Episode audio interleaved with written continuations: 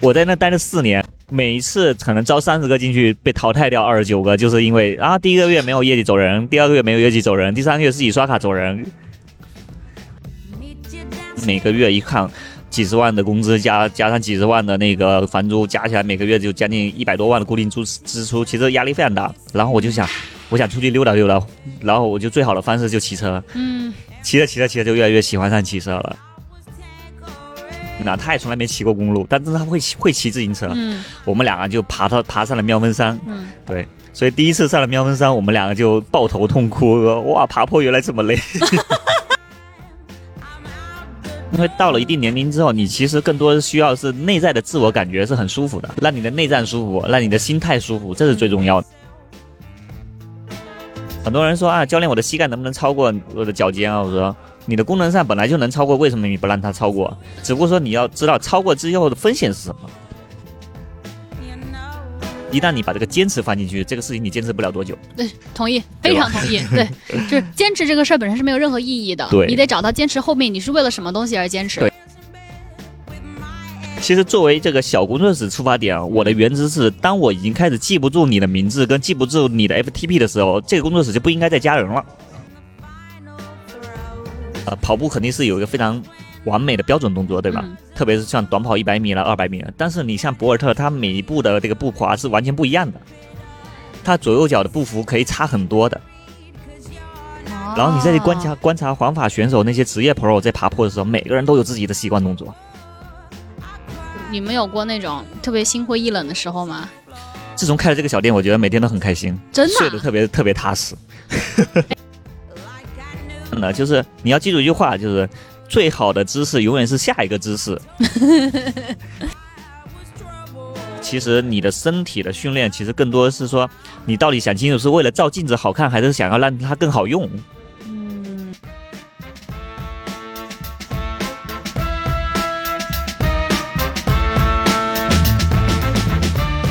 哈喽朋友们，欢迎回到大材小用的这个播客的现场。呃，很遗憾啊，今天又是一位大家如果仅凭声音会觉得损失了一大部分风景的一位嘉宾，因为最开始呢，吸引我看关注他的社交账号。就是他一身的肌肉，这里对不起沈教练。呃，这这个嘉宾非常的特别，因为他结合了两项我认为根本不可能结合起来的运动项目，而且把它做得非常好。然后我刚刚也参观他的工作室，才真的把我觉得两个完全遥不可及的概念呢这么结合好的一个。呃，私教工作室创始人，然后同时也是在这个小红书还有这个社交媒体上面很活跃的一位，我可以称呼你为瑜瑜伽手倒立教练 和骑行教练，对吧？然后名字也非常的好听，然后叫叶恩叶教练，在在业内呢，大家称呼为叶教练。嗯，然后我相信呢，如果大家在北京啊经常骑车，在户外也会看到非常瞩目的这个浅蓝跟白色相间的他们的这个骑行队服，非常的瞩目。所以我如果简单来介绍的话，叶教练呢，他是这个 VOCC 叫 V Lines。的这个工作室的创始人，健身工作室的创始人，运动工作室啊，然后同时呢，自己也是一位骑行教练和瑜伽教练。那呃，这个工作室呢是叶恩叶教练和他的爱人沈教练，另外一位身材巨好、巨可爱的，然后瑜伽非常资深的教练一起开了这个工作室。所以我今天带着一连串关于这两个遥不可及的这个概念怎么联系起来的问题，然后来特意邀请了这个叶教练来跟我一起来录一集播客。欢迎叶教练。好，谢谢谢谢。我当时为什么会想要拍？呃，我想要说我们一定要录集内容，你猜是什么时候？环西之后哦，对对，不，就在环西当时。啊，当时啊，对，因为当时我跟叶教练还，我们俩都还挺有幸的，被主办方邀请去一起跟传奇，对对，还有呃一起邀请骑了这个十十三陵的水坝。对对对对，然后当时是有一群国内的各各个地方聚集的骑行好手和我这种滥竽充数的 菜腿，然后一起去跟康塔多他们骑了这个水坝。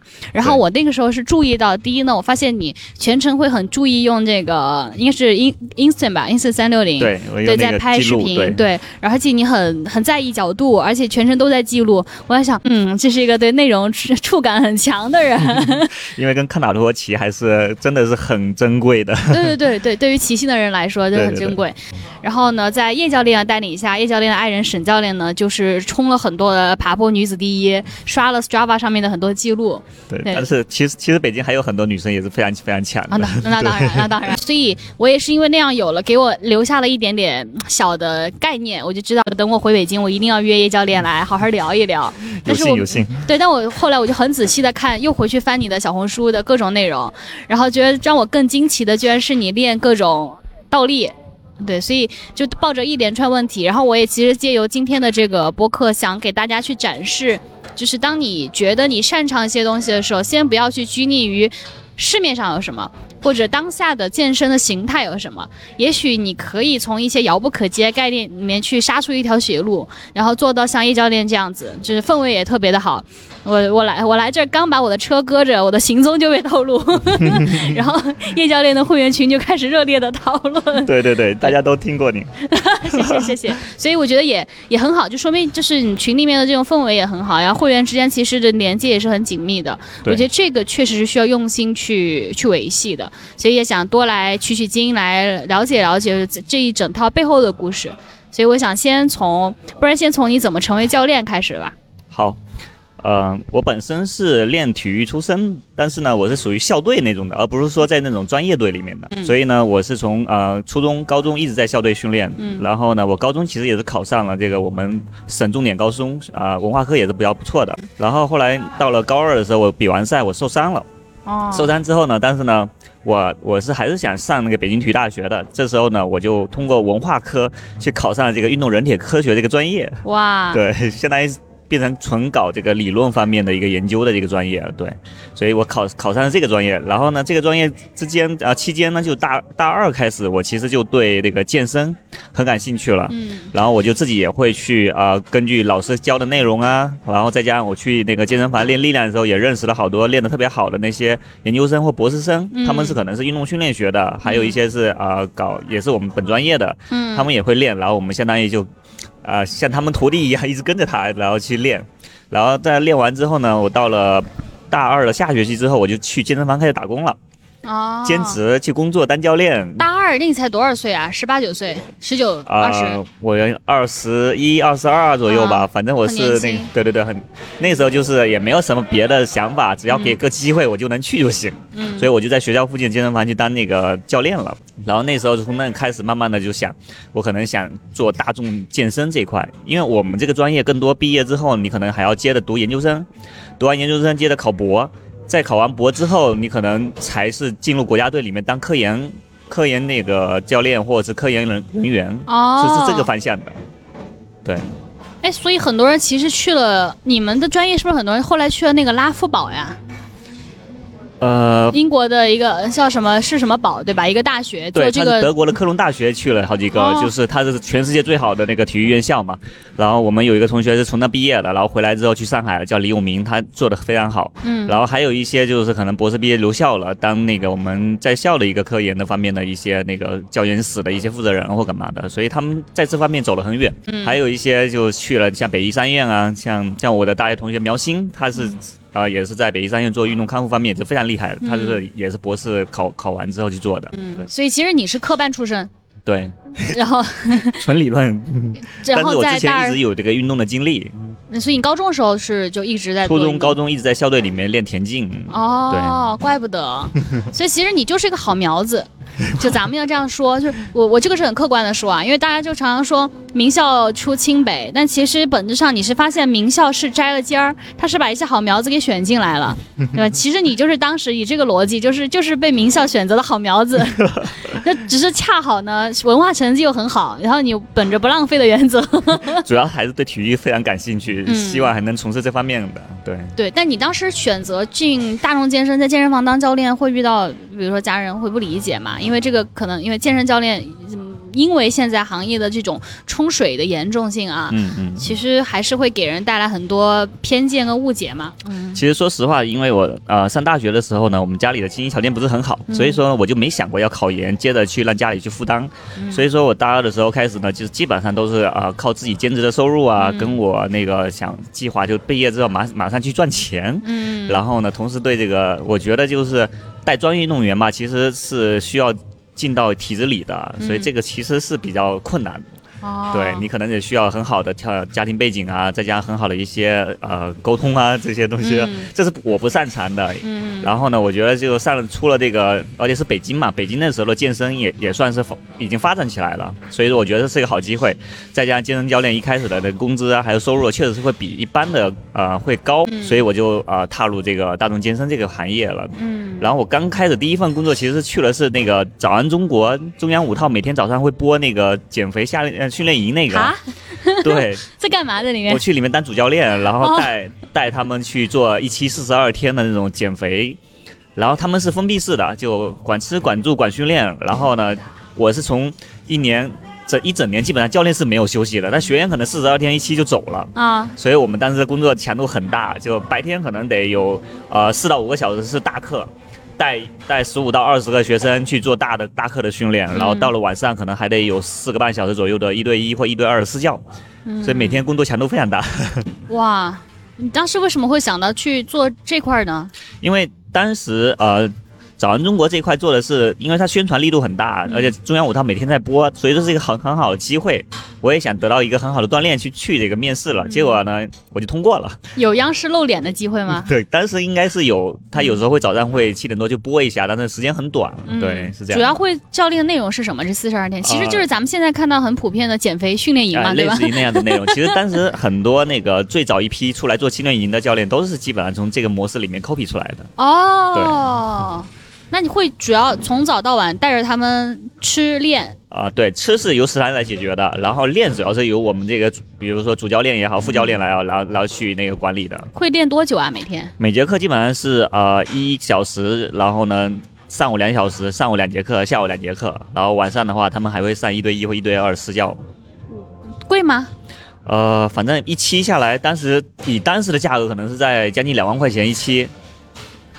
但这个你说是在央视的五套底下的，对，中央五套早上每天会播那早安中国嘛，那个那个活动，没有想到啊，是哪一年事儿啊？啊，零七。我零七年去的，我零七年毕业的嘛。然后，但是呢，那是那时候早安中国已经开了至少也得有两三年了。嗯。然后到了零九年左右，慢慢的他们就可能央视就开始把这个节目去掉了，然后他们宣传力度下降了，也有些争议可能。对对对，然后慢慢的他就就可能这个呃客户啊，还有这个规模就开始变小了。那咱们这么多年过去，十五年过去了，回过头去看，咱们坦诚的聊一聊，就是你当时作为这个主教练。从科学的角度，你觉得像这样的四十二天的减肥营有用吗？它其实是说，如果你短时间内想减，确实是有用。它是改变了你整个的一个生活习惯嘛，哦，然后控制你的吃，然后再加增加你的运动运动这个这个支出，确实瘦得很快。嗯，而且通过运动减下来，他们回去基本上可能三到六个月之内，它是慢慢反弹的。嗯，而不像你如果只是纯靠靠那个不吃饭饿下瘦下来，你只要一恢复马上就会反弹。所以说他们基本上就会待可能半年甚至一年又回来找我们了，因为你他回去之后，他的生活习惯啊，还有他饮食结构又回到原来那个状态，他肯定就会反弹回去的。你这听起来。相当于他一旦上套就永远上套了，除非他通过这边的训练，然后瘦下来之后，他又维持这边训练的节奏跟训练的量，回去之后他也能够把自己的运动爱好培养起来，每天都有这样的规律训练，这样他就会改变他整个的整个身体了。所以其实在这个本质上，要想有成果，还是要通过这个赢，最终是让自己获得的是一种行为习惯，对，而不是说当期你把我这样摁在那儿一下，这个是不可能是一个终身的一个东西的。对对对对对。那在在那之后，是因为节目被取缔了，然后或者说慢慢的，呃，在那之后主要是因为太累，一整年把我关在里面，因为他们一期接一期的来，然后呢带你带的都是呃可能最小的我带过八岁的，最大的可能是将近呃四十几岁的，他他的一个组差不多二十几个人，其实是对教练来说是一个压力特别大的。你不不断的有情况出现，然后呢，不断你要去去去安抚他们啊。他们有些人可能训练过程中出现那个因为饿呀，或者是太累啊、太苦啊，都会出现很多状况。后来我觉得。这个不太健康，对教练来说，对我自身来说也不太健康。这你在做一个健康的减肥训练营，把自己搞得越来越不健康。对对对，然后我就我就想啊，我想去一个比较呃呃较综合性的，或者是比较那个呃，就是说应该做的最好的健身房嘛。嗯。所以我当时就找的，哎，北京当时啊规模最大，然后呢地理位置最好的健身房是在哪？然后呢我找到了亚历山大这个健身房，就在新城国际那家。那家店是将近呃，我觉得有将近一万平米会到，挺大的一个面积。有网球场啊、壁球馆啊，还有游泳馆啊，还有 SPA 馆，它是很综合的一个。嗯。然后也是在业界内，就大家公认就是说筛条筛教练条件很要求很高的一个地方。嗯。所以我就去跳出来，就去那边去应聘去了。对。你应聘哪儿应该都还挺容易能上的吧？这么科班出身。对对对，可能也是我的这个呃，这怎么说，也是体育大学毕业的，这家自己又当过一定的教练。条件又很好。对对对。然后当时是三十个人去，我一个人留下来了。嗯，我也不意外。对。对。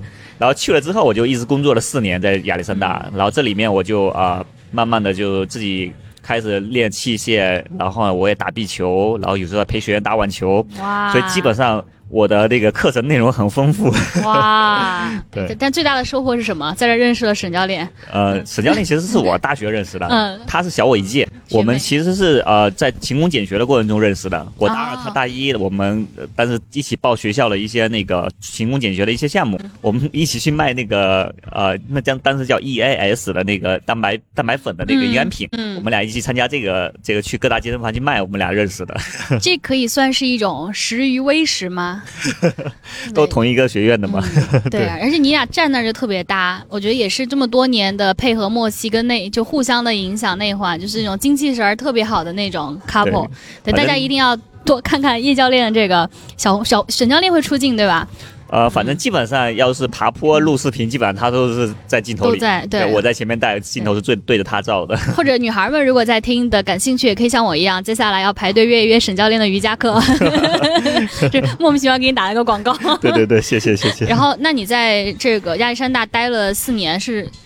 做这种综合性的教练，相当于或者多项目的教练。呃，主要做一对一私教，但是这个私教内容就会根据很多学员的，比如说这个学员有一些呃，他脖子可能前引啊、含胸驼背啊，我需要帮他就慢慢提高他身体的灵活性和柔韧性。对，还有一些呢，可能就想增肌啊，特别是像有一些呃，可能呃一些人短时间内他可能需要露出镜。他要拍一些视频或拍一些电影的时候，他可能需要哎，我主要露上半身，教练快帮我们。所以你会带很多，比如说明星或这种 VIP 客户。呃，有一些是对。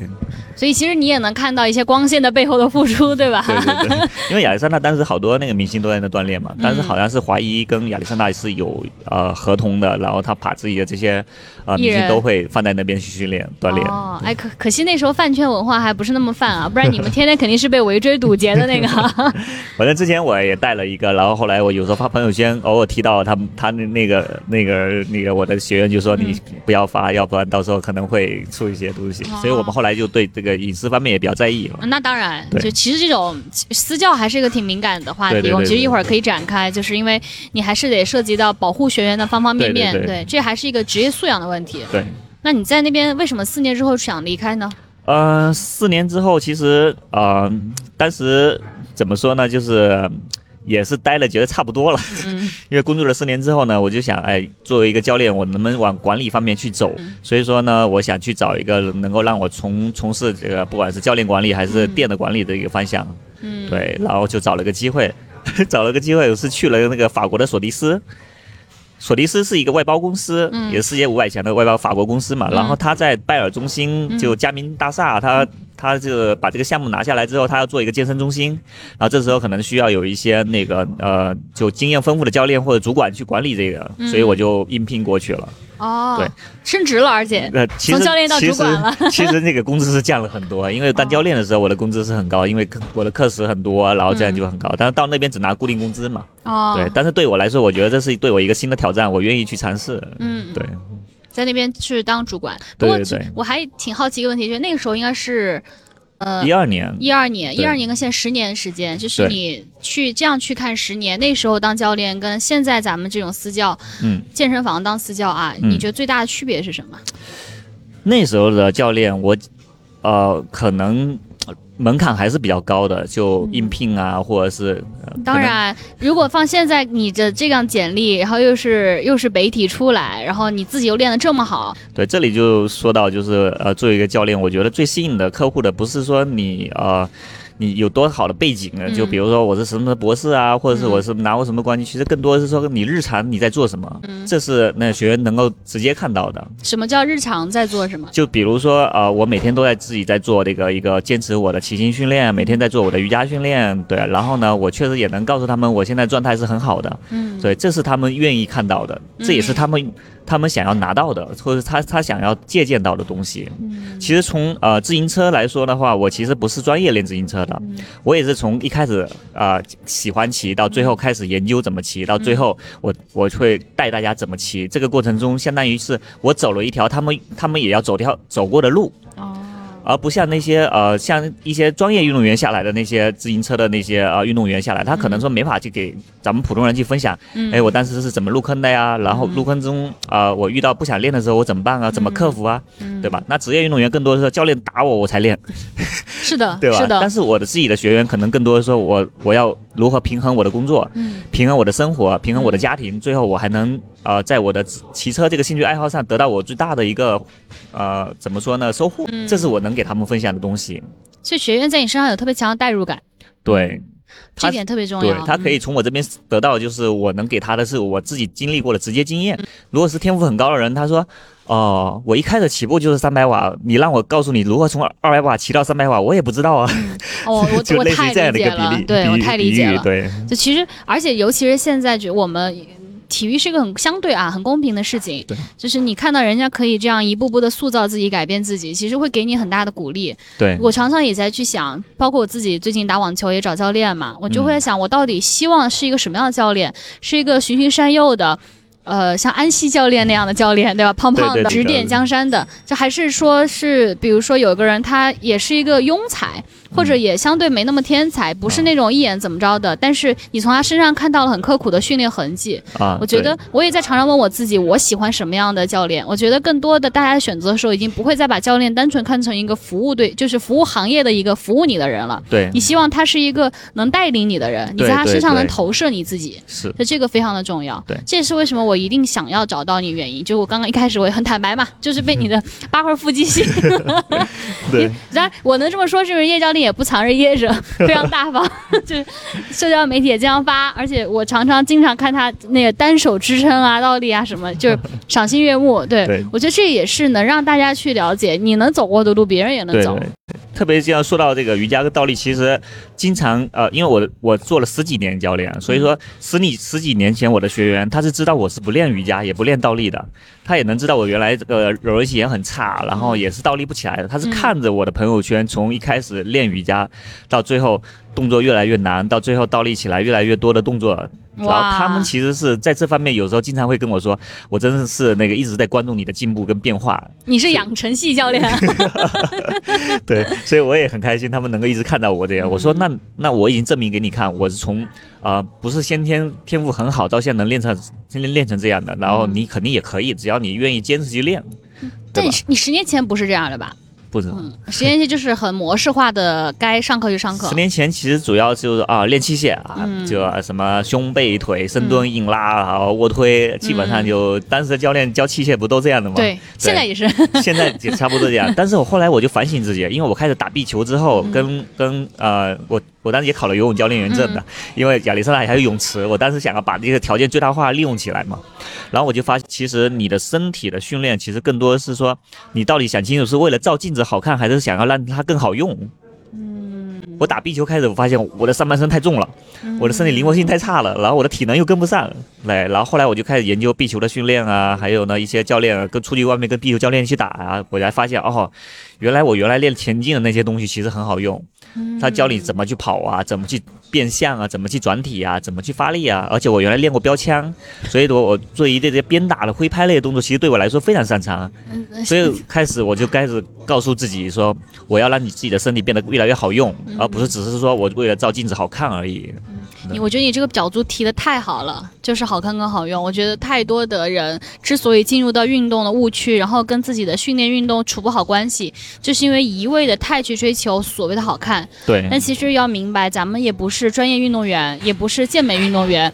也不需要当模特儿，你平时跟你日常身体是跟你的日常相处的，它是来帮你投入到日常生活的这些琐碎里面的。对，你光是凭着一身，哪怕体脂百分之五，可是你想想每天忍受的饥饿，他甚至没办法维持基本的能量，你可能时刻都处于疲倦的迟钝的状态，这些都根本都没有用的。是，我觉得你刚刚提到这点。确实是，我觉得啊，真的是会有很多的阅历和感悟的教练会一开始会告诉学员，对，就是你首先你的运动目标到底是好看还是好用？对对对，这点说的太好了。对，然后呢，就涉及到就是呃，到了好用之后，你可能会出现很多损伤。嗯，对，比如我打皮球有一段时间是因为打的特别多，再加上我的柔韧性不是很好，所以很多动作其实在代偿。我蹲不下去的时候，只能通过弯腰去够这个球，结果我的腰就出现了很大的一个劳损了。嗯，然后呢，我就开始就是说，哎，这个腰劳损了，因为我本来也学这方面的。然后我就开始知道哦，要需要去做拉伸，需要做做那个缓解，然后强化一些稳定肌群。嗯，这时候沈教练哐给我扔了一本书，他扔了一本这个瑜伽的书，其实是一本那个阿斯汤瑜伽那本书。然后我当时他很他以为我练了一个月就放弃了，因为男很多男生根本就没有那个耐心去练。刚好那时候其实也赶上了我，那是一三年开始吧，我开始创业了。其实我你说创业是开工作室，从法国公司出来了。对对对对，我为什么从出来？是因为我有几个原来在亚历山大的教练的合伙人，他找到我说一起要不要开这个工作室？因为那时候北京的工作室还很少，这种只做私教的这种工作室很少。是的，是的。对对对，然后就出来开，出来开之后呢，我们呃开了一年多，那家工作室做的特别好。但是呢，由于有一些呃一些理念上不同，我就自己跳出来。跳出来之后，我又又开始开了，所以在开的过程中就压力特别大。然后再加上我又打球腰又疼，后来我开始就就练这个瑜伽，结果一练就我发现这个东西特别好。第一个是它能够让我的腰痛很快就缓解了，第二个就是它能让我的这个专注力。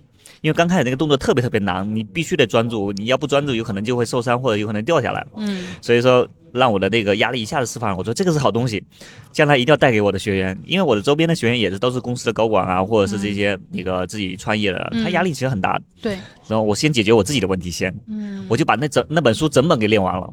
他说啊，这阿斯汤瑜伽第一序列其实很难的，有些人可能得练十年。我直到现在我也有练不好，但我我我瑜伽很差。但是你你你刚刚一开始说你的进门就是 阿斯汤嘎，我都惊呆了。对，所以说我后来就是用了那个三到四年，是把这个整本书全部练完了，就所有的动作全部解锁了。哇！对，因为我看这个视频，看这个书里面的这动作跟别人看的不一样，因为我看到的更多是。肌肉、骨骼，还有这个解剖之后的他，他用到哪些肌肉？所以说脑子里就会出现这个画面。你说你这是不是降维打击？对，所以我就知道该戏，比如说我要做一个前屈，我做不下去，嗯，我就知道哪里出问题了。嗯，我是屈髋能力受限，呃，对吧？很多人他不是练屈髋，是练那个弯腰了，结果把脊柱练受伤了。所以我们就可以避开这些容易受伤的地方，而去直接抓住重点啊！原来原来我啊前屈的动作，我的屈髋没有跟上。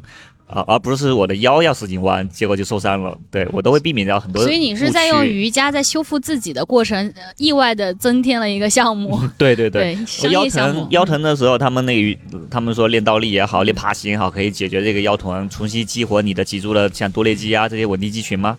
哎，我练着练着发现我能倒起来了，然后我能离开墙了，然后我又能把头推推起来了，最后我能把手真撑起来，然后我就觉得这个事情是很好玩的一个事情。你全程入门都没有请私教来带你吗？全是自己练出来的。哇！而且我还专门看了看了那个练倒立的，国外有一个倒立的这个论文。嗯。关于讲力学、重心，还有身体脊柱那个神经系统的控制的，我看完之后，我还我就接着自己练。然后三四年间，因为我为什么这么惊讶？因为我作为瑜伽的小白啊，就是非常非常初级的，我都不敢碰阿斯汤加。嗯，因为它太难了，而且它的序列，说实话也对我来说有点枯燥，就是就永远是那样按照那个来，以及我很明确的能遇到卡点。就是我知道那几个动作，我就是做不上去。对我就是没有办法把膝盖搁在我那个手肘窝里头，就所有类似于这些，我就是做不到。对对，所以我就不像像，比如说人家能一个序列做下来很畅快淋漓，我就卡死在那儿。对，这是我一开始经常遇到的，哦然后我就会可以开始研究为什么卡住。嗯通过解剖发现，发现其实很多时候卡住是你的骨盆没在正位，还有你的脊柱没在正位，或者你你的髋外旋不够啊，内旋不够。我能精确到这里，然后我去针对于外旋不够、内旋不够，我去做做去针对性的训练，最后这个动作就解开了。哎，那我呃正好就是请教一下，比如说我没有办法用手肘来做支撑，那个叫鹤式，对吧？对手肘来做那个是那个前臂倒立吗？呃，相当于就把那个膝盖放在你的手肘窝里头，然后用手肘窝把整个身体撑起来。呃，手肘窝倒倒没有那就倒立是鹤禅式。对对对对，对鹤禅鹤对对鹤禅式。鹤禅分为曲臂跟直臂的，一般女生一开始做曲肘啊，对曲肘的比较安全一点。我反正我曲肘也做不起来啊对，所以如果是这种，我一直以为是我的手臂力量弱，但刚刚你这么一听起来，应该不是。不是，就是如果你卡的这个位置特别，就很多人卡的位置没有卡到腋窝里，哦，对。他为什么卡不进去呢？是因为他整个的身体团起来这个力量不够，哦，所对以是所以要练你的核心，让你的脊柱跟骨盆卷起来，卷得越来越多，卷得越来越紧，这时候你的膝盖才能很好的贴中你的肚子跟贴中你的腋窝。哦，对 哇，解答了我一个大困惑。对，这也是呃手倒立里边非常重要的一个训练，就是如何让你的核心跟骨盆呃能够力量变得不越来越大，然后最后会变得越来越省力。嗯，对嗯。所以其实，但是这些全是你自己研究出来的。对，嗯那怎么会想到把把瑜伽跟骑车给它结合起来呢？呃，骑车其实也是因为我当时创业的时候，那个当时我最多开过七家店，然后呢，呃，因为合伙人也多，教练也多，然后我是到处奔波，然后每个月一看几十万的工资加加上几十万的那个房租，加起来每个月就将近一百多万的固定支支出，其实压力非常大。然后我就想，我想出去溜达溜达，然后我就最好的方式就骑车。嗯，骑着骑着骑着就越来越喜欢上骑车了，然后后来我都组织过我们学员一起去骑过车，大运河组织过六十几个人，都是我们私教学员，去外面骑了几十公里。对，那很十年前啊，啊、对，那骑车还挺少见的。一三年、一四年那时候，那时候他们没车都是租的是那个什么小轮车，但是有一个比较有名的叫什么 T E 什么，反正我也忘了那个品牌，嗯然后都是租那个车，据说一辆也也将近快一万块钱那种的。对他们很支持我们，然后就租给我们，让我们去骑。所以你也是在这个骑着骑着，又是自己摸索的过程。对，然后骑的过程中，后来啊、是我就突然间有一次，我我不是当时就想去妙峰山嘛，嗯。然后我第一次去，然后我把沈教练也骗去了，我买了一辆一千多块钱的那个 OCR 自行车，我说沈教练，我说今天我教你怎么变档，吭吭吭吭，然后走，他也不知道我明天带他去哪，他也从来没骑过公路，但是他会会骑自行车，嗯。我们两个就爬到爬上了妙峰山，嗯，对。所以第一次上了妙峰山，我们两个就抱头痛哭，说哇，爬坡原来这么累，特别逗，笑死。对我破防了我一下。嗯，对，因为之前没爬过坡，都在市区里瞎、瞎溜达嘛，然后嗯本来也也是第一次骑车就被我骗到妙门山，而且我们两个真的是爬上去了，嗯对，笑死了。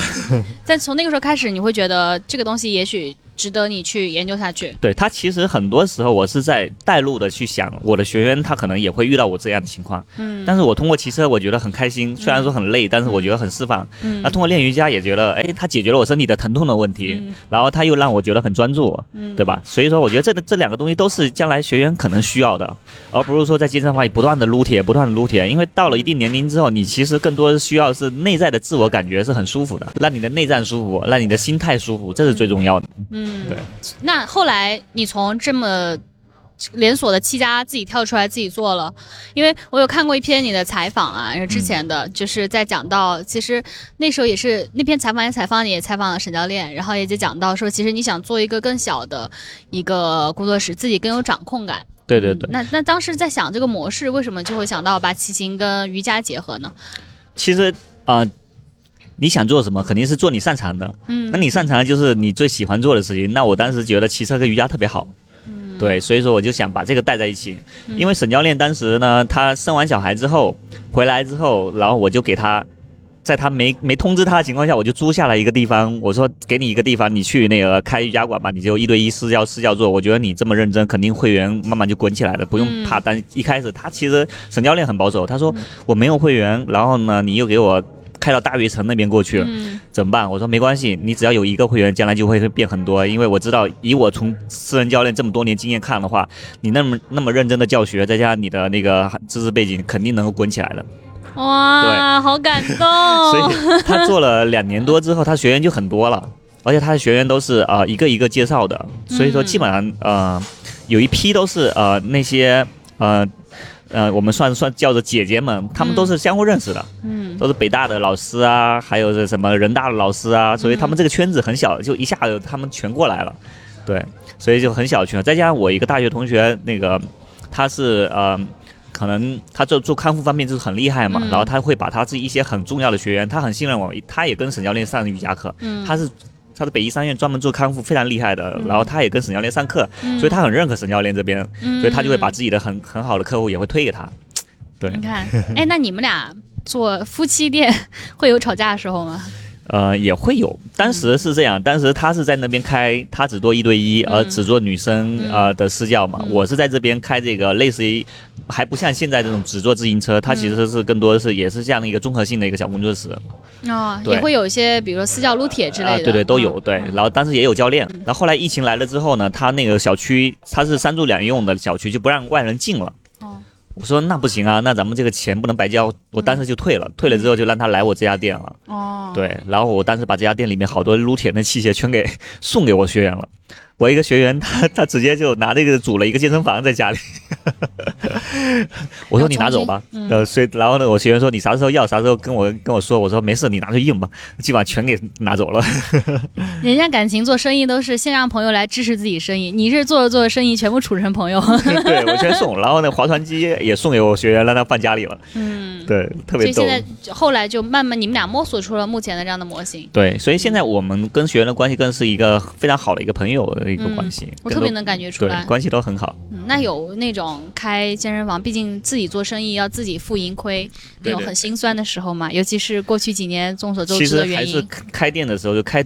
多店的时候是很难管控的，因为是人是最不好管控的。嗯，对，不管是店长还是教练了，他其实很多理念跟思维啊，他的经历啊，是跟你完全不在一个呃一个怎么说呢？不在一个同一个时期或者同一个阶段的。嗯，所以很难管控。后来我发现，就我我就那段时间天天疲于奔波，要跟跟他们说啊、沟通啊、谈心啊，其实我发现没用的。嗯，我说我浪费这么多时间跟精力跟人生在这干嘛？嗯，我还不如做我自己喜欢做的事情。嗯，那我就更多的是说。我愿意做一些小的工作室，然后打造自己的个人 IP，然后让这些人愿意跟着我去慢慢练。而且我们两个人不需要那么多学员，对吧？有个三四十个学员就非常够了。然后我们就很很很开心去享受自己的生活就够了。我也不会说像原来那样，哇，我要做好多店赚很多钱。其实这个健身行业你也知道。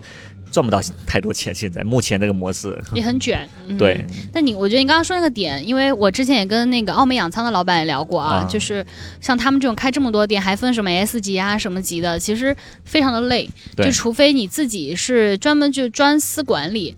其实刚刚你提到这一点，我觉得也可以给大家很多借鉴。就是当你想开这种业态，最大的一个最容易被忽略的成本是管理成本。对，是会它会耗费你巨大的心血的。对，尤其如果你自己身体力行当教练，然后你又要去教练，又要教课，又要精进自己，啊你还得想时不时出去骑骑车玩玩，对不对？然后你再去琢磨人的事儿，非常的内耗。对对，所以我觉得你当时做一个特别正确的决定啊，看起来。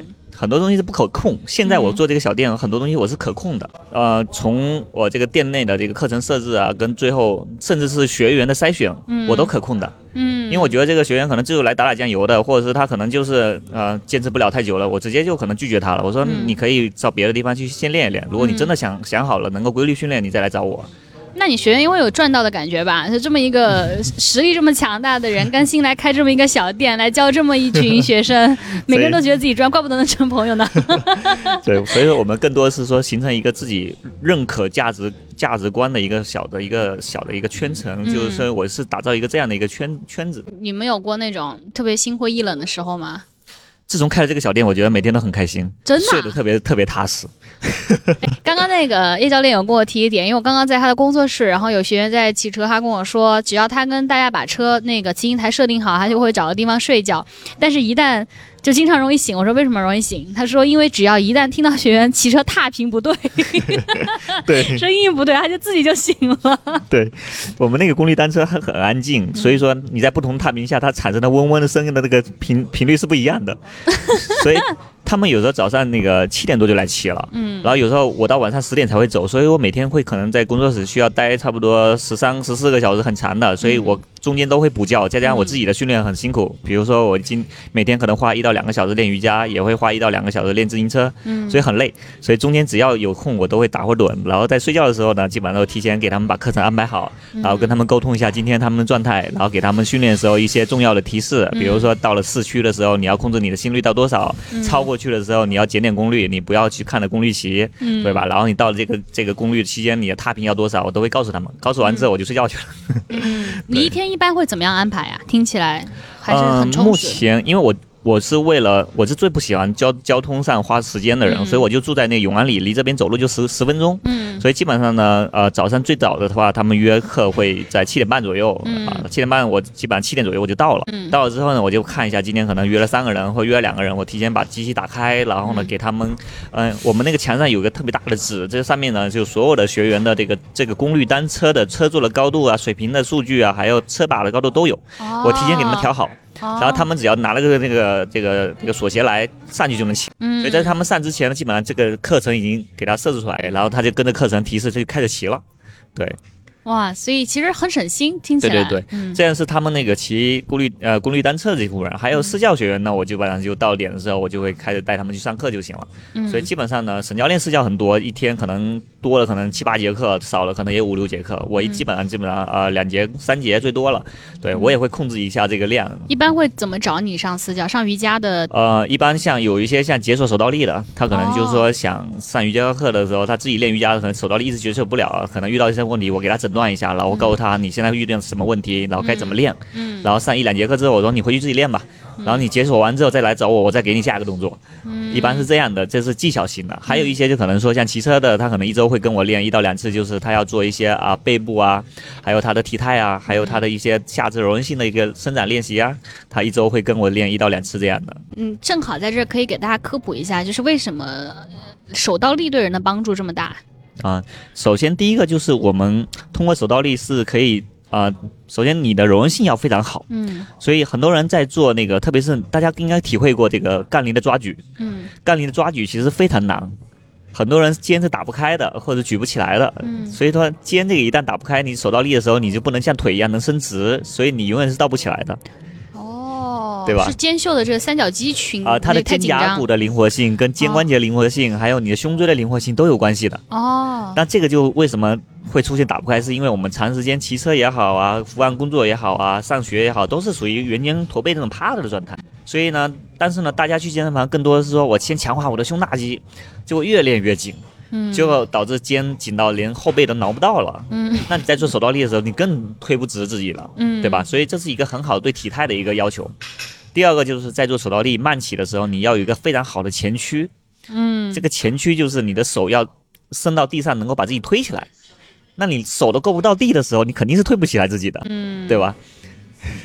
所以又回到你刚刚提到的问题，就是到底你做这些训练跟运动是为了好看还是好用？对，对，其实这个是非它常是提高实用的。你运动能力的一个过程。对，所以说你的柔韧性好了，然后你的核心稳定性又好了，然后特别是手倒立，在你呃倒立的过程中，你要感知你的身体的变化，嗯你可能你的重心在偏移的过程中，你要及时介入去干预它，然后让它不要掉下来，这就是体放大了我们的肌肉的长度变化的感知，还有肌肉力量变化的感知，还有你重心变化的感知。嗯啊，这是我们真正要练的，就是你的身体的本体感知其实是非常非常发达的。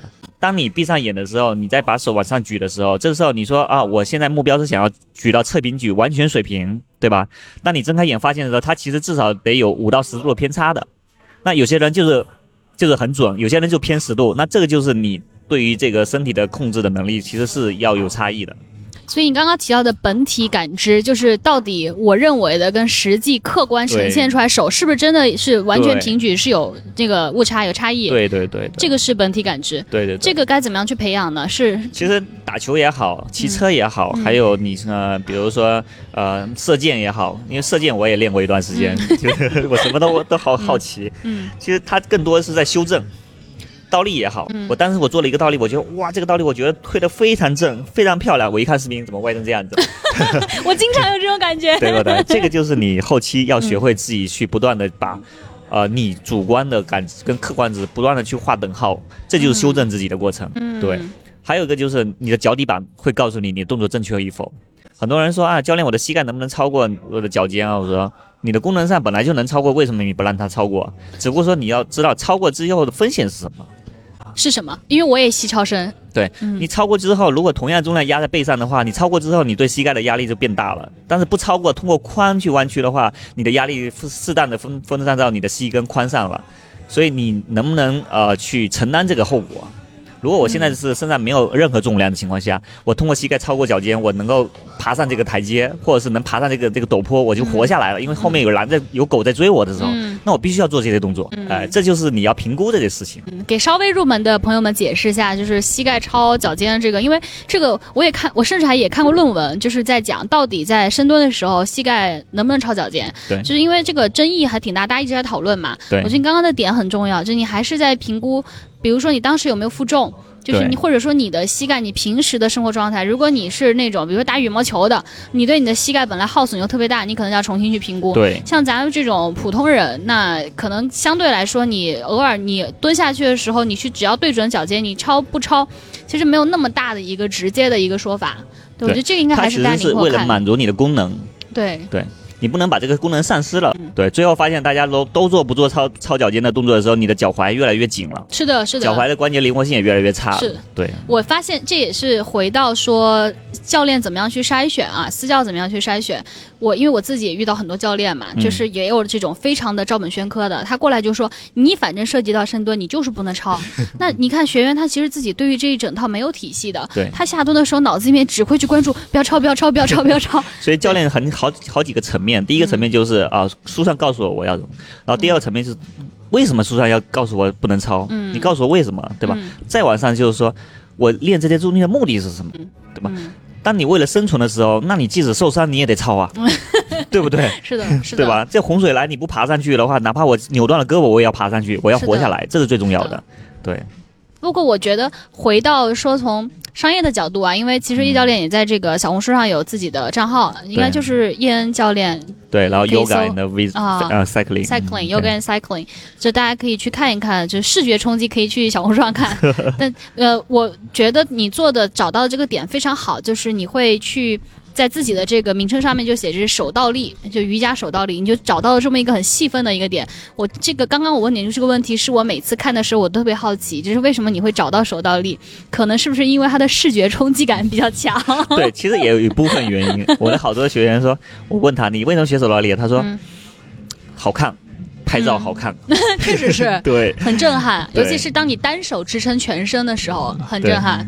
那普通人都可以做到吗？像你做的那样？呃，手倒立它其实是一个非常系统的练习，它不像是说我只只是一个技巧，嗯。它有好多好多个阶段，嗯。所以普通人他其实他能练到哪个阶段，其实。都可以去呃坚持去练，嗯。对，像我有之前有个学生，他是真是零基础，没有任何运动天赋的，嗯。然后呢也很紧，也没力量，然后也是跟我练了差不多有呃四年吧。他说教练，我大学都毕业了，嗯。就练了四年了，基本上慢慢解锁，现在也能定住三十秒、四十秒以上那个完全离开离开墙的手倒立。它其实就是一个慢慢学习的过程，嗯，所以这个过程才是真正最最有价值的。他是在礼物都藏在过程里。对，嗯他说我的家人都说我变高了，就是因为他原来是那个柔韧性很差，含胸驼背。他通过我开肩，通过脊柱的延展，通过那个柔韧性的练练好，他现在核心也好，体态也好，然后所以显得就变高了。对我发现我跟你聊着就不自觉，我的二郎腿都放下来了。我 刚进来的时候我还翘着二郎腿。呃没关系，这是教练的魅力。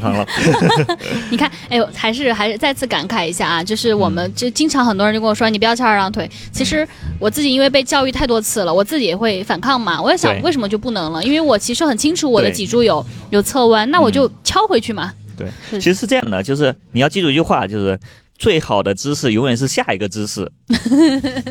这句话你你在比如说我在骑车，嗯我在一个非常正确的动作下，我保持两个小时之后，我肯定很难受。嗯这个时候你换换下把位，换换上把位，挺挺胸，哎，然后动一动脊柱，这是很舒服的。嗯或者站起来摇摇车，然后回来又回到一个比较好的一个正确姿势上，嗯这是一个非常好的切换。嗯，所以说你要相信，就没有一个最好的姿势，这个姿势哪怕最标准，你也坚持不了二十四小时不动的。哎，其实运动嘛，运动运动就是要动起来，要不停的去变化。如果是一个非常小白的一个，呃，又对，因为最近骑行非常热，对，那他非常小白，然后其实北京也没什么选项可以真的这样像你们这样手把手的教他去怎么骑、怎么调什么的。那他过来找到你，你一般会怎么评估他呀？就是给他说，因为其实说实话，骑台子还是挺有讲究的。对嗯很枯燥。嗯对，所以我一般先问他，就是你通过这个骑台子，你的目标是什么？你是想让自己骑得更快呢，还是说我就想骑个车入个门？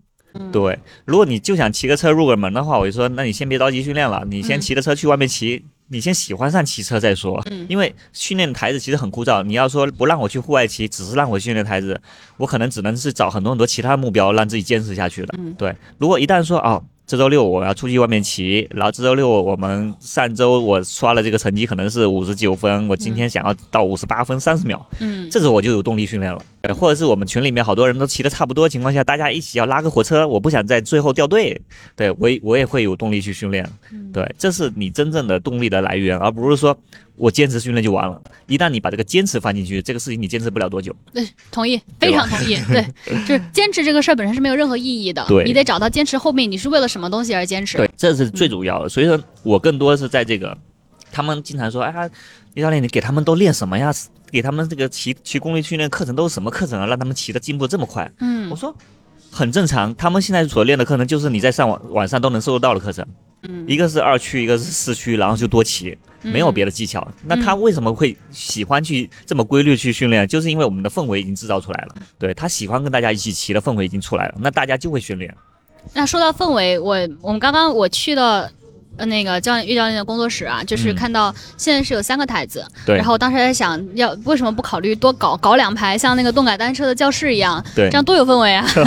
其实作为这个小工作室出发点啊，我的原则是，当我已经开始记不住你的名字跟记不住你的 FTP 的时候，这个工作室就不应该再加人了。这是我的观念那为什么不再再增加一个教练呢？啊、你还是希望他是在你可控，又不想管理。对，因为啊我的理念也好，还是我的个人的这个自由度也好，我不希望有一个教练在那。因为比如说我增加一个教练在那的话，首先我得告诉他怎么做，嗯第二个就是啊、呃我在休息的时候，我在做自己一些呃个人想要做的事情的时候，我不想影响到他，嗯，我会考虑很多东西的。所以你现在就是很知足的一个状态，对，算是吧。嗯，也也不会想说脑子里面都想着怎么扩张。对，呃，经历过那个过程之后，我发现这个想要扩张确实有点，呃，可能我内心深处发现我自己更更是喜欢做我自己喜欢做的事情，而不是去管人这个事情。嗯对，那如果有个人来帮你管得很好呢？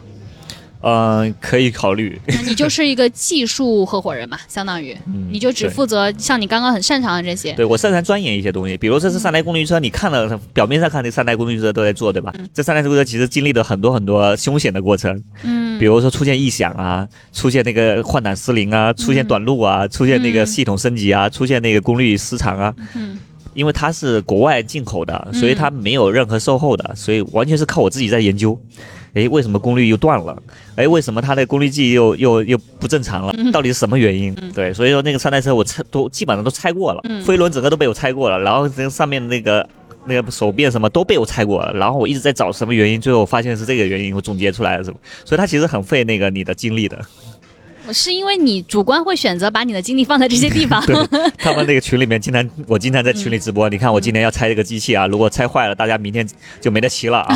所有群人大家说啊叶教练快 加油！哎，说到这个 A 教练的直播也挺有意思。我还记得我应该前几天吧，我看你直播，我还进去玩了一下。啊是吗对，因为我当时也正好在骑台子。啊，对，就也是一种氛围，就是呃，A 教练他会在小红书上直播自己就正在骑台子的时候会直播。对，对，其实就大家如果去随时加入，也是一种氛围啊，就互相可以一起去骑。现在出现一个情况，就是有一些可能时间比较自由的人，看到我开始直播骑车，他就他他就突在线上加入我，因为我经常是骑那个配速员，那个配速员是随时都可以跟进去的，嗯。所以我一看他们看我开着骑，他们哐就加进来了，然后在直播间看着我，然后他自己也在直播间里面跟着我一起在这个吉普野上跟着机器人去骑，嗯，挺好玩的这哦所以其实也是你在带动这样的一种骑行的氛围。对对对，他那有好多都是骑的比我快的。你的学员们，对，因为我刚刚看你们那个学员，就是我我就瞟了一眼，我惊了，然后我强行拍了张照片，因为他平均功率是两百多瓦，他 FTP 是二百多，二对百一还是二百二？潘是哥五十几岁了，人。对对啊，五十多岁，而且身材整个看上去非常的有有力有精瘦，对，这还是所以。基本上你会看到就，其实它是吸引力的一个过程，就是嗯进、我基本上就会也会去筛跟吸引这些就是比较自律的，嗯因为我在小红书上的那个置顶有两篇，呃，内容。第一篇内容就是我做手倒立的什么乱七八糟，然后第二个、第二篇内容就是 VLCC 的一个介绍，但里边呢其实写了很多内容，大家可以去看一下。其实我们对于这个。我们经常一起骑车人的要求，就第一个是我们的骑车理念要一样，嗯。就是我们可能是说，第一上坡我们要去挑战自己的体能，去挑战自己的锻炼，然后下坡跟平路我们一定要注意安全，不去跟别人去争啊，去斗啊，对吧？嗯。然后平时要做靠谱的人，然后规律啊，然后呢就是不说脏话呀，相互之间要保持热情啊，这些都是我们非常在意的东西。嗯。所以我们会去把这个这个呃，我们现在这个学院这个群就不断的去做一个怎么说呢？就啊、呃它不断的是动态的一个，嗯，对，想要进来的话，可能我也要去观察。有些人可能在我这边练了一个月或者是两个月，然后我觉得这个人特别合适，然后也跟我们理念很一样，我们才会拉进来。哇，门槛这么高，原来 对，原来是这样。现在多少人啊？这社群？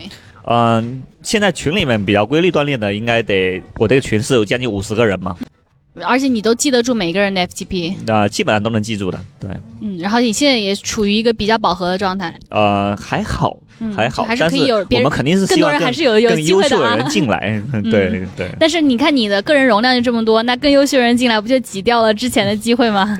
肯定有一些人可能这一段时间可能会会觉得特别满，他他是一个动态的。嗯你开过健身房或者是做过私教的都知道，他的教练他学员肯定是啊这一段时间这批很稳定，这段时间这批很很稳定，他肯定是一个动态的平衡。嗯，然后你们其实周末也会组织大家出去骑车玩，对，嗯其实最重要就是因为周末我们能一起出去骑，才会让平时大家的训练变得更有规律性。啊，有比如说，一般我们周六我就关关闭店，嗯。周六绝对不会去上班，也不会，除非下雨了，大家出不去，没办法。嗯所以我们就会说好，我们这这周去 R E 俱乐部，因为 R E 俱乐部离我们很近，嗯。再加上他的领骑，呃，张涛非常负责，他很细心，因为我们参加过好多好多这种俱乐部，嗯。啊、我们很看重呃这个体验跟那个安全，嗯。所以啊、呃领骑的专业性差不多呃，我们只要去过几次就能知道了，嗯所以说我们就会基本上去参加 R E 的活动多一点，然后呢。这个活动总共路线多少米啊？然后爬山多几个坡呀？每个坡有多长啊？嗯然后我们就会开始规划，嗯所以呢，从周一开始我们就布置战术了。所以群里面大家这报名的人就会知道啊，我要刷这个坡，我要跟这个坡，我要这个坡要保持体力。每个人就像打游戏似的，提前就准备好。嗯，然后我这周的训练计划是要针对这个，比如说我要刷一个十五分钟的坡是怎么训练的，我要刷个三十分钟的坡怎么训练的，嗯就特别有针对性了，就好玩，就这就变得越来越好玩了。对，你看你这给你给你的学员提供了一个闭环，这是一整个打包的一个服务的闭环。对对对，我要受伤了还可以去练瑜伽，对对对我要骑车骑到哪儿僵硬了，马上来个手倒立，手倒立不错，柔韧性起来了又去骑车，骑车目标是啥？周末骑得更好。对对，所以我们其实是我跟沈教练俩是更更更多是专业在课程内容的输出。嗯他们之前也问我，哎，为什么你不开一个那个户外骑行的俱乐部啊？嗯对吧？或者是再卖一点东西啊，嗯卖点衣服，卖点车啊？我说嗯对不起，这个不是我专业，而且我同样的经历放在这产生的效益，还不如我自己好好做自己擅长的专业课程来的更、嗯更好一点。嗯，对那会比如说，你看你之前也尝试了很多不一样的项目，壁球、网球、射箭什么都尝试过对，有没有可能？也许人生的下一个契机，让你发现了一个你可能会很喜欢的，然后再继续往这上面去探索。也有可能，因为当时打壁球我，我觉得特别喜欢，虽然我打的不怎么好，但是呢，呃，这个打的过程中让我觉得很释放，很嗯很释放压力嘛。嗯，但是呢，它毕竟是一对一的，但是嗯骑车不一样，骑车又可以一对一，又可以一对多。我都到到冬天，大家觉得很冷的话，我自己就骑了一个小刮车，我自己去探路去了。嗯我会骑那种啊、呃稀奇古怪的路，我觉得特别好玩，对吧？嗯然后夏天的时候跟大家一起去参加这个骑车的话，大家一起去拉火车也好，还有一起骑也很好玩。嗯对，听起来这是一个，我边在跟你聊，我就边在感慨跟总结啊，这是一个见识过大风大浪之后，现在小富即安的一个 个体户，差不多吧，对，呈现自己怡然自得的状态的一个场景。，我觉得自己开心是是比任何财富都要重要的，对。当然，你现在你看这么好的，就学员这么热爱，而且做的事情又是一个给大家带来正向的、积极的事情对，而且你也很很有自己在这方面擅长，很有掌控感。对，你现在在的这个地理位置，其实属于北京很核心的 CBD 了，在新生国际这边、上都这边，会会感受到，哪怕你是这么佛佛的一个状，呃不能说佛吧，就是相对来说比较满意的状态啊，会有感觉到很卷吗？或者市场会给你压力吗？说实话，目前来说市场没有给我任何压力，嗯。因为首先呃，结合上自行车跟瑜伽这方面的嗯教练很少，就我经常跟他们说，你看我是练倒立里面骑车最快的，嗯，其中里面最柔软的。对，所以说我已经就相当于跟别人就已经跳出一个一个叫做竞争的一个一个空间了。嗯，然后呢，我通过六年时间去骑车也好，训练也好，跟我通过六年时间去练瑜伽也好，练道理也好，这是我的一个壁垒。嗯所以你想追我的话，你不可能说明天在我对面开一个一模一样的，嗯，那你你开起来你也没用。硬件很你很简单，就是一个大开间，再买嗯三辆公路车自行车你就可以了，对吧？嗯，但是人为什么要去你那？对，嗯这是最重要的。你个人是这个的核心资产。对，所那别人不一定走瑜伽呀，可能他比如说借鉴了你的模式，说我搞个骑车加普拉提，啊，行不行？对，那也可以啊，对。嗯但是呢，你你要达到就是说你又能骑得好，你又能普拉提练得好的人，那可能也需要有一段的时间慢慢去培养自己这方面的。嗯，就是即使这个概念也很新颖了，可是它的基本功跟理论知识又没有你扎实。对，对，那即使他可能也扎实，请了各种什么牛逼的国家的教练，然后发现没有你那么关心学员。对其实还是一个时间的沉淀，你慢慢的就是啊、嗯，累积出一个这样的结果来。所以嗯对，那你现在这样状态，你会还会对自己提出要求吗？就比如说接下来还想哪儿更精进一点，或者健身房哪儿能更多提升？其实呃，我可能接下来一步可能说可能去学一个如何做 fitting 啊。嗯，想当一个哦 fitting、fitting 师啊，对吧？对对对对啊，这方面呢，因为我已经给我将来退休的这个工作安排好了。做什么 feature 吗？呃，对，因为是这样的，就我一个展展望，就我在老家，我福建的嘛，福建嗯宁德时代就富鼎富鼎白茶，那个那是我老家。哦，对我去年是刚刚好是在也算是比较比较惨啊，就是在高位的时候，我把家里的房子全卖掉之后，我买了一个带小院的这个市中心的一个这个这这样的一个小房子。嗯我将来想退休之后，我就回去之后呢，把一层改成一个类似于骑行啊，再加上一些那个呃训练的一个小工作室，嗯那楼上给陈教练去带瑜伽课啊，嗯或干嘛的。我我准备是做这个事情。那我回到小地方，我还有一个就是我想要学个 fitter，然后将来能够给别人做做 fitting 啊，对呀、你在福建做 fitting 吗？对呀、将来老了退休了嘛，可能回去之后那别人要找你做 fitting，还大老远的飞去福建，飞去你们那个小院子里面找你。不用，就是我们当地那一圈，我也可以慢慢去做。毕竟你只要养活自己就够了。所以你这，你不仅是小腹肌啊，你是内心就是这种田园陶渊明式的，这么老早就给自己自己想定了这个退休计划我。跟你说，每年五月份、十月份跟过年是我最开心的，因为我回老家的时候待在自己的小院子里啊，看看乌龟，然后呢骑骑车，因为我们那边是很多山，嗯，我我现在老家那些那个后面的小车库里面有五辆自行车了，已经有。嗯。什么那个公路啊，然后呢山地啊，还有一些那个骑行台啊，嗯。呃 Neo 二 T 什么那种，我全搬回去了。所以嗯沈教一般都是不出去骑，我就经常大早上六点多我就出去嗯。骑，骑一圈回来十点就回来吃早饭了。所以那边骑车特别环境特别好。我我不知道为啥，我听了我其实 眼眼睛有点湿，因为。嗯，我不知道，我希望更多的可能年轻人能听到这儿吧，因为你看我在提问你的时候，我的立场仍然是一种很很商业思维导向的，望能做大。对，你看我一开始咱们在热身在聊天的时候，我也在讲，我说你看，可能很多人会提出疑问，就是这样的工作室可能有那个规模化的潜力吗？或者说别人去看怎么能够有更好的这些服务？你在国贸开了，有没有可能在三里屯儿开，在海淀开什么？大部分可能我们去思考一个商业健身房商业模式的时候都是这样的，所以怪不得我刚刚在聊到这些时候，我看叶教练都不接招，都是一脸微笑的看着我。现在其实我，理解你要换到了。七年前的话，有可能说我肯定要接招。为什么？我希望有更多人投投钱做这个事情。嗯现在对我来说，我害怕投钱是做这个事情。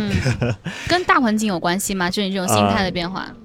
说实话，对健身这个行业吧，它可能需要很大的一个改革，才能让这个这个事情能够有有有投钱或做项目的这个意义。嗯，因为现在你想把想把这个健身做好，或者做做到真的赚钱，挺挺难的。现在，从呃人员成本啊，从现在的房租啊，再加上现在的政策啊，其实对健身来说是非常不利的。嗯，而且好的健身教练流失率也很快，因为他想我宁愿自己去做个健身网红，对吧？对，我去做因为 IP。现在互联网时代，我觉得你能把自己个人 IP 做好，其实是一个最怎么说呢？这个是最低成本的一个最高收效的一个过程。嗯，对。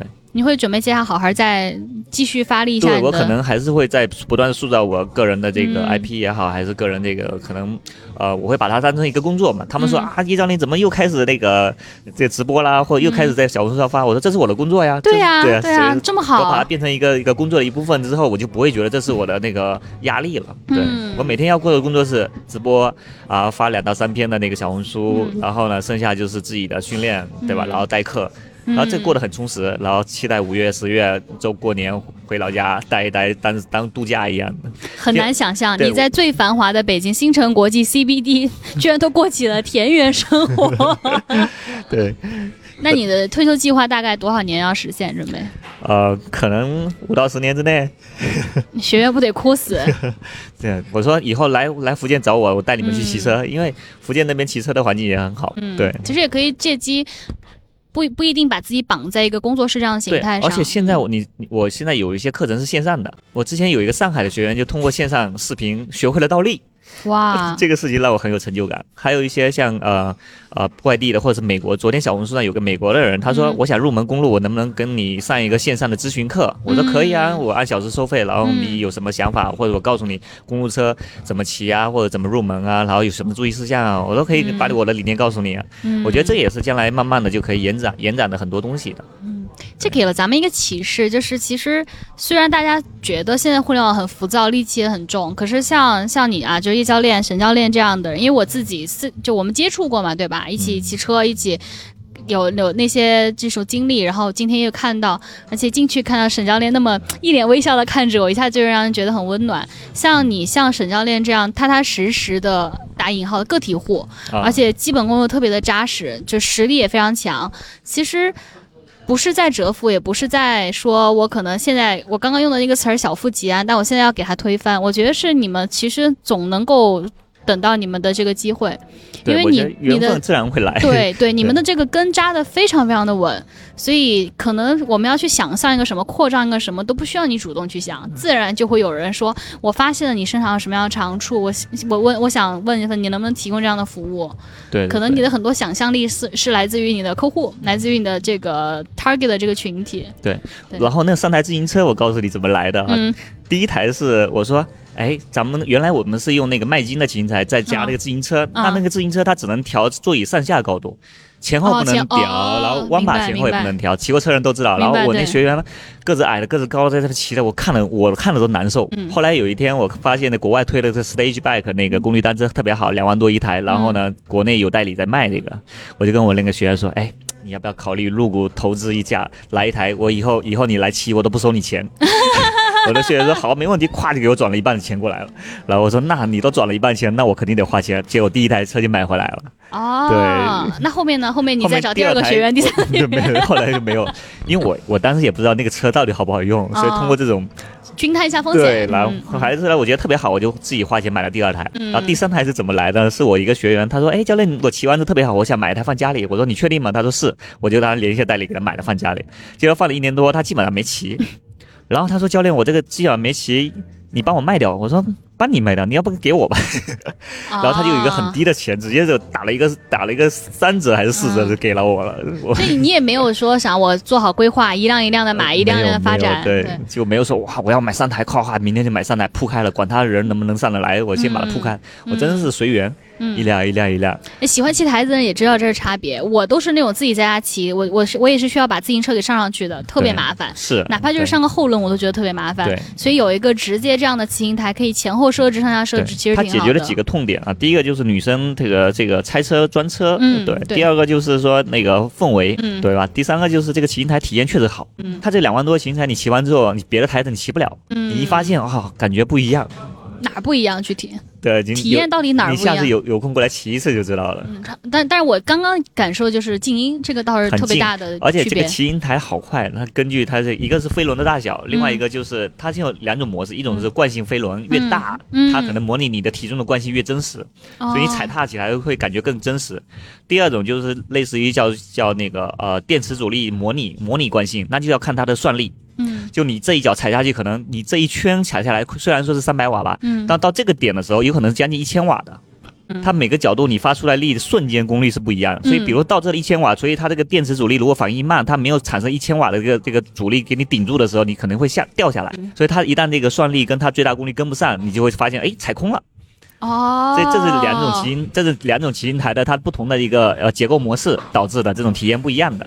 哦，哎，我这是当然这是很机械性的问题啊！我就突然意识到，我在骑就是家里有一台啊，就是是可以通过按键可以上下啊，转动的那个。kickback，哦，对，对这个好懂啊！对对，是，我觉得那个也很好玩，而且对，基因那个也是非常顶级的一个骑行台。对，哦它那个就是属于呃叫虚虚拟阻力，叫模拟阻力，是嗯根据你的踩踏迅速变化的一个电磁阻力让是的是的。让你产生的，所以你看不到一个像我们前面那个那么大的一片的一个铁片的一个飞轮，嗯，所以他们两个刚好是两个两个呃原理的极端，嗯，就两个原理极端最好的。嗯，明白了，开心。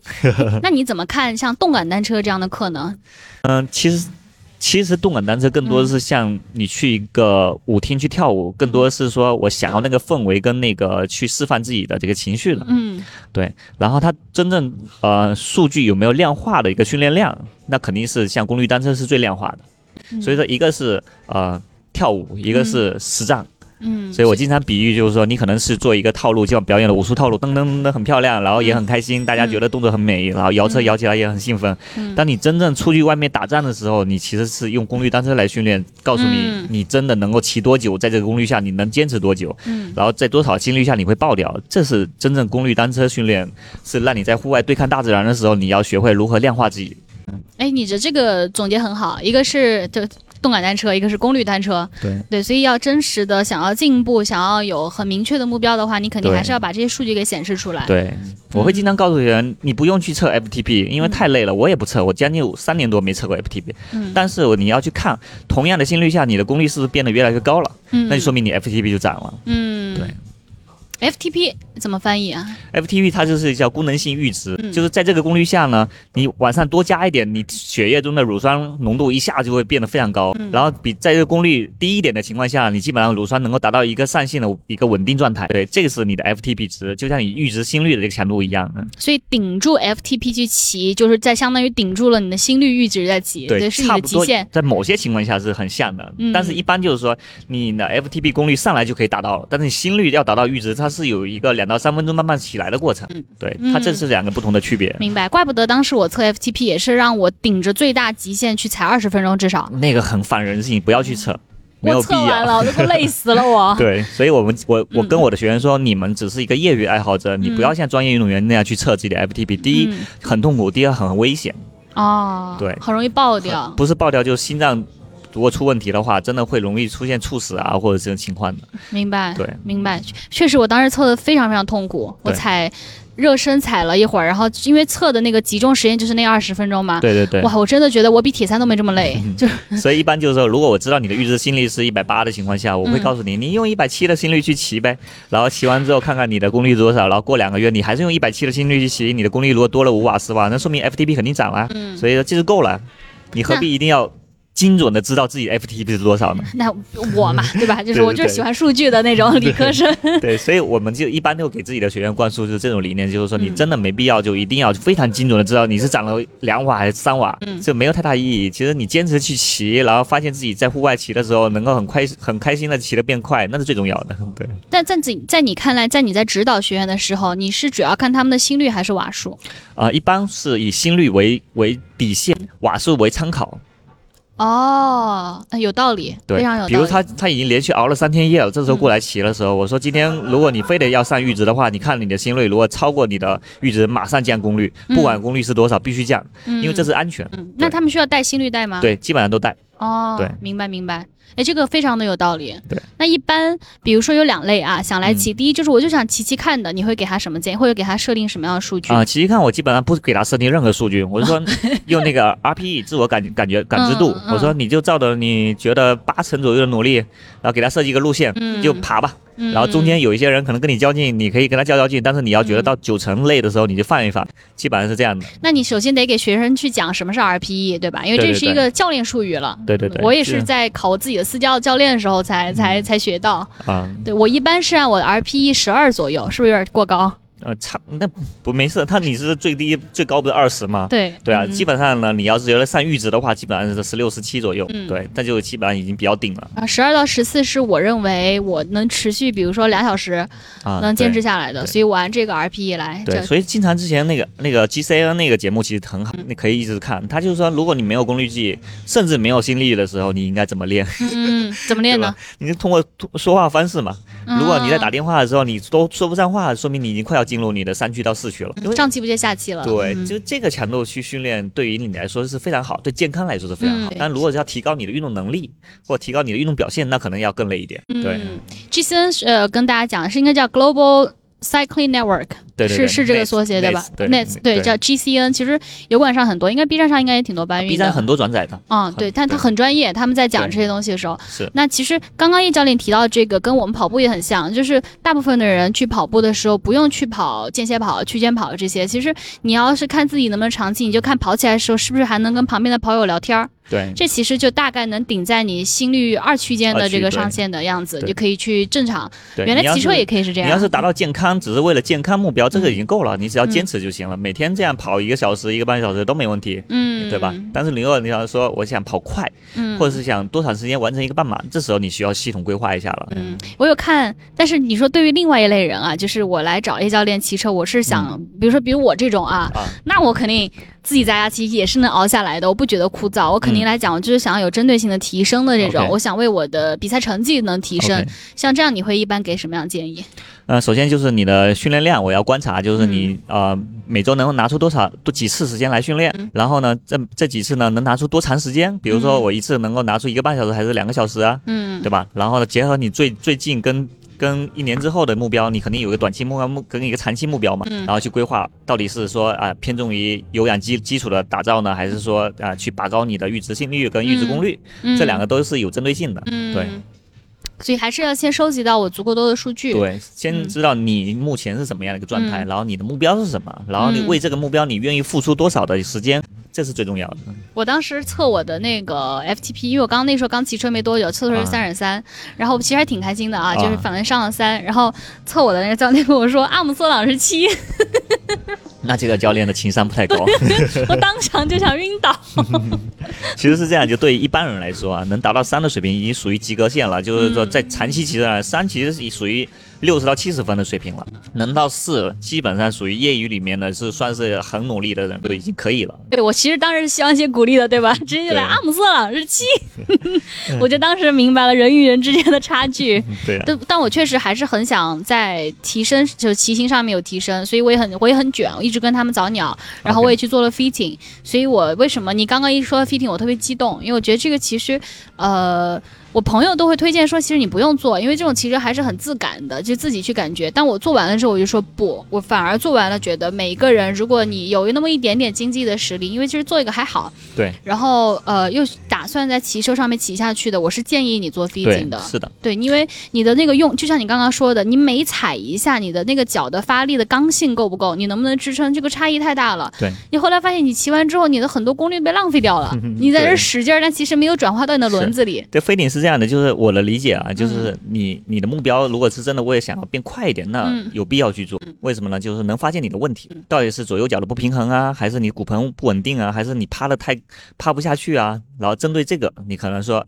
你通过练柔韧，你一趴下去，你省了二十瓦的功率，这二十瓦你可以练五年可能才练出来，是啊对吧？啊或者三年才能练出来的。特别是在越来越顶尖的时候，很难长功率的情况下，你柔韧性提高一下，往上一一多趴，你平路一下子提高了二的速度，这个很厉害的。嗯，对，还更气动了。嗯对，所以说你一算你的训练时间成本跟你的工作成本，发现我去做个飞顶其实非常划算。而且我之前发现我不喜欢骑车骑下把位，原因其实也是我柔韧性不够。啊，嗯对，然后后来我也是很经常去做前驱，对其实也是在刻意的练习自己能够在下坡的时候更多的做下把位，以及对对，胆子也放大一点点。安全一点，在对对下下下坡的时对，候。所以其实而且更破风嘛，因为你的那个位置，你不是一个人直愣愣的杵在那儿，你对对是在往下趴着。对，这里面就讲到，就是我通过开始骑车研究训练啊、然后到了解这些数数据，我就嗯发现，其实骑车这个东西是非常系统跟科学的，嗯它真的是完全在量化。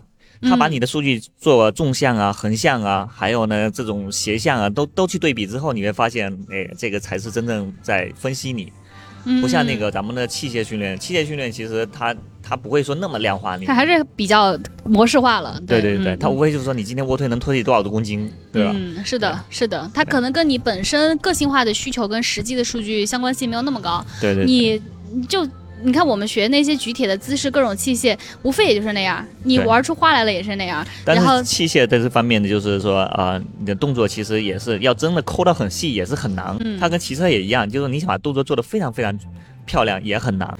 但是呢，作为越野爱好者，不要太去努力去抠自己。我一定要跟专业运动员一模一样。嗯你可能你的核心力量达不到，你的骨盆的这个这个柔韧性的这个两条腿的不一样，所以你动作不可能跟他一样。嗯再讲一个特别夸张的一个比例，就是呃，跑步肯定是有一个非常完美的标准动作，对吧？嗯特别是像短跑一百米了、二百米了，但是你像博尔特，他每一步的这个步伐是完全不一样的，他左右脚的步幅可以差很多的，他差了很多很多，但是人家就跑全世界最快的。然后你再去观察哦。观察环法选手那些职业 pro 在爬坡的时候，每个人都有自己的习惯动作，你看不到任何，他可能百分之九十都是比较标准，但是嗯。每个人都有一些自己的小动作，嗯，所以这是个性，也是自己的身体的一些结构导致的，嗯，所以一定要对自己放就放宽容一点，嗯。对，也你也不是说我们是在提高自己的技术，也在是提高自己的那个效率，但是嗯也不要说一定要扣到百分之百。嗯啊说的特别好，这你看刚刚那一段也看出来教练的功力确实就在这里。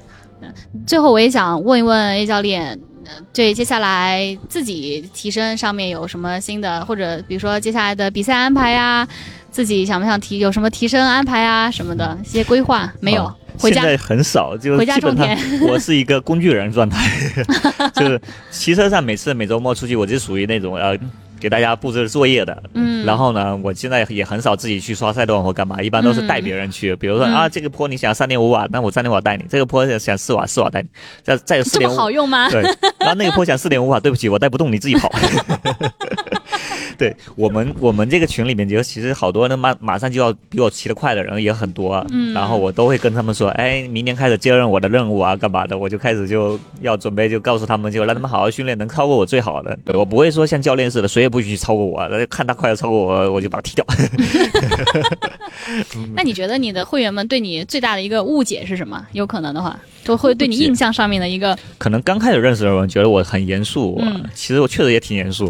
我对于他们那个什么迟到啊，还有打电话什么，有时候我真的是很生气，嗯因为你会吵到别人或干嘛，特别是迟到这种事情，或者是你可能突然临时放鸽子这些东西，你嗯既既然你觉得这个事情你不是很靠谱，你千万不要约，你嗯约了你占用别人，也占用别占用自己，浪费自己的资源时间，对吧？嗯这个是很，但是呢，我在。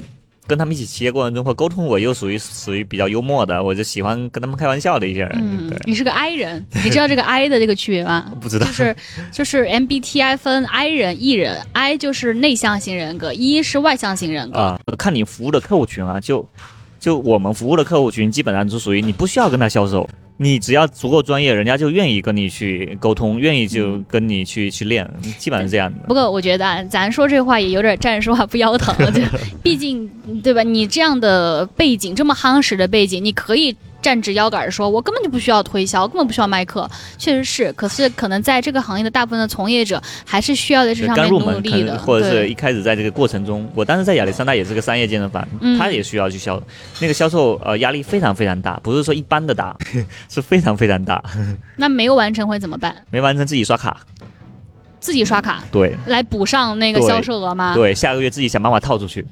哇，你遇到过吗？我遇到过呀，我在那待了四年，每一次可能招三十个进去，被淘汰掉二十九个，就是因为啊，第一个月没有业绩走人，第二个月没有业绩走人，第三个月自己刷卡走人。我们那还能这样子时候压力非常大，而且你除了刷卡，你还要在每个月底大家都要开会的时候要受到批斗的。这不是 PUA 吗？现在看你就站一排，完为什么出不了业绩啊？然后就问你，你讲呗，你给的理由不够充分的话，那你倒个立，或者是屁股撅着趴着在地上做做下犬姿势，在那待着反省，要不然就让你在小区里绕着跑。这么残酷。对，当时没有人反抗吗？但是很多人就走了嘛，受不了就走了嘛。你不能，我不能说这是黄埔军校，因为这现在去看明，其其实明显是不太对的。对对，但确实这一套很残酷。对，很残酷。就嗯就现在已经好多了，因为大家都知道啊，我要去劳动局告诉你，告你干嘛？这嗯或或者怎么样？但是那时候可能我们再往前，因为我八四年的啊。啊，所以说那时候我们更多的是思考的时候，我来这边是为了能够在这个平台上有得到更好的这个怎么说呢？就锻炼也好，嗯干嘛呀？我觉得这些是我需要攻克的，对，所以我我是一年、两年、三年、四年，最后就待得很舒服了。嗯，对，因为最后你的资源啊，还有认可度起来之后，就越来越舒服了。对，嗯，所以说到这里啊，就还是要稍微提醒一下大家，就现在叶教练这么云淡风轻，那是因为人家都经历过，只是当场当年的这些风风雨雨啊，各种平台也都见识过、经历过，知道自己要什么。如果是有，比方说，呃，我知道有一部分教练朋友在听我播客，平时嗯我觉得也需要让大家审慎的去看待这样一种陶渊明式的私教老板模式，因为这是积累了足够的年数跟底气之后的一种自我选择，而且你也非常清楚自己的客群，非常清楚自己的优势，而且甚至也能把比如说像社这种社交媒体运营当成是工作，很认真的去对待它，这些都是各方面集合起来，才能让你今天可以这么游刃有余的去经营一家工作室，而且也不会去思考规模化，甚至于最大的规划就是回家种田。回家养乌龟。对，这个是可能可遇而不可求的，别人也羡慕不来。我是觉得，如果我作为一个看一个听众，我来能去有一些什么总结的话，那就是希望大家最终还是去关注自己实力够不够。对你，其实跟你大家也能听到刚刚叶教练在讲这些的时候，一旦涉及到很很细节的、很技术性的问题，是滔滔不绝的。嗯我觉得这个，当然我也很羡慕你们的会员朋友们啊，就是还真的挺幸运，能够遇到一个这样的技术型的大佬型的一个私教，然后还能处成朋友。对，所以如果在北京的朋友们感兴趣的话呢，可以关注一下这个 VLCC，或者喜欢骑车的朋友们呢，看到这个蓝白相间的这个 骑行团体，估计就是这个团伙。对对对，先 先在小红书找到这个叶恩，就是恩惠的恩的呃叶恩教练这个 Yoga and Cycling 就可以看到他们平时我们刚刚说的这些直播呀、手倒立啊这些。对然后也希望呢，我们今后今后有更多时间一块骑车，可以，然后来一块练练瑜伽，帮我把这个鹤禅式给攻克了。没问题，简单。好，谢谢教练。好嘞好嘞我们先到这儿，拜拜。好，谢谢大家，嗯。